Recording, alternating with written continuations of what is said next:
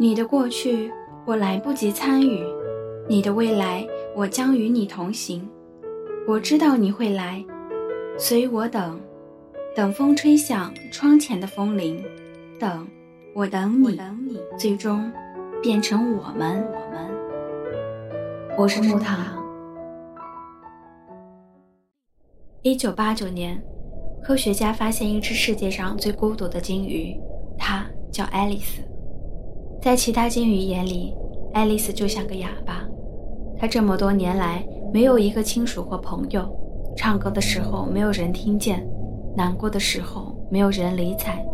原因是它的频率有五十二赫兹，而正常鲸的频率只有十五到二十五赫兹。鲸鱼只能靠声波交流。所以没有同类可以听到，甚至察觉到爱丽丝的存在。它不能交友、交流、交心和交配，只能像幽灵一样在大海里游来游去。一堆同类围在一起咿咿呀呀的聊天时，一只金鱼说了一个冷笑话。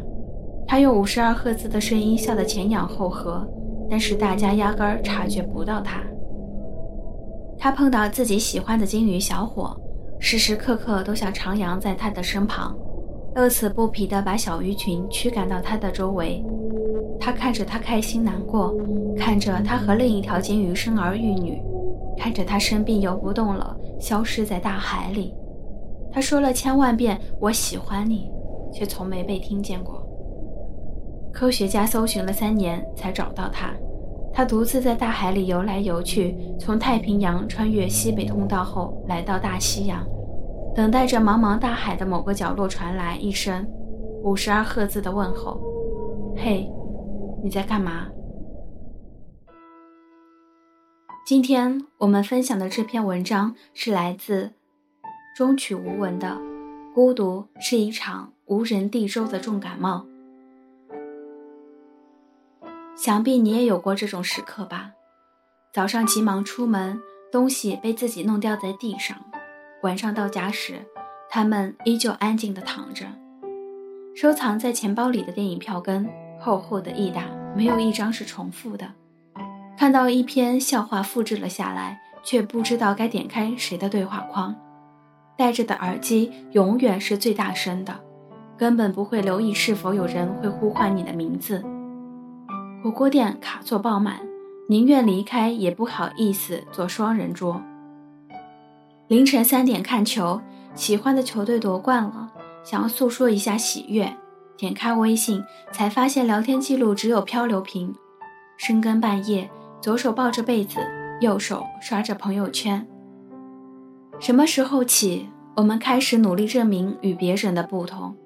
什么时候起？我们为了融入一个群体，装着和别人一样。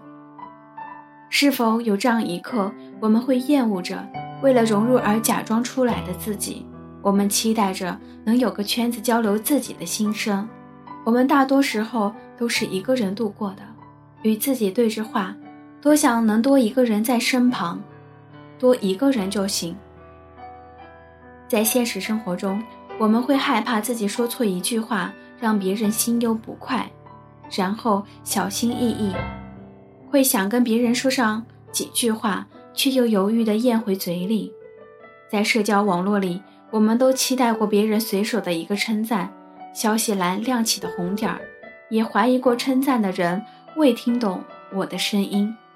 人和人之间永远不可能真正的透彻的交流，语言总是有歧义，有瑕疵。你的任何真正的想法永远被禁锢在你的脑海里，无法挣脱。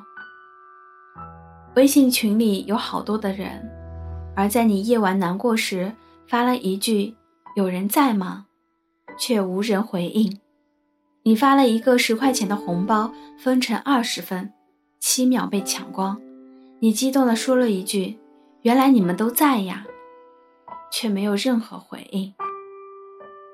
人本来就是孤独的，出生时虽然父母陪旁，但是咿咿呀呀、嚎啕大哭时却无人能懂；死亡时虽然亲友在侧，但是喃喃自语，脑中所想却无人得知。但是这又有什么呢？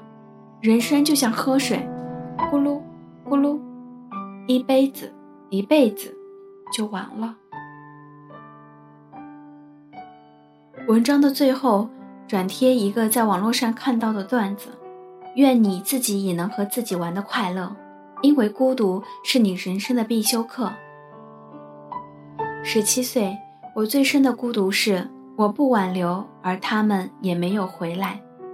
十八岁，还有四天高考，坐在桌子前，从一个凌晨到另一个凌晨，感觉起身倒一杯水的时间都是奢侈。即便是这样，还是什么都不会，一塌糊涂。十九岁想找个人陪时，发现通讯录里没有可以随叫随到的人。二十岁，你不合群是表面的孤独，合群了才是内心的孤独。二十一岁时，孤独是背了大半本单词，却只记得 abandon。二十二岁，我自己去图书馆。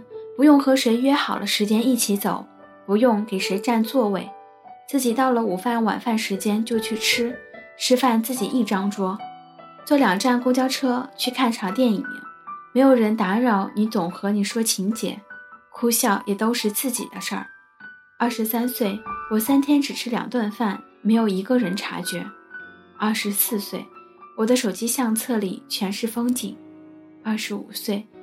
每个旅途，我都想到一句话：如果你在就好了。长夜漫漫，寂寞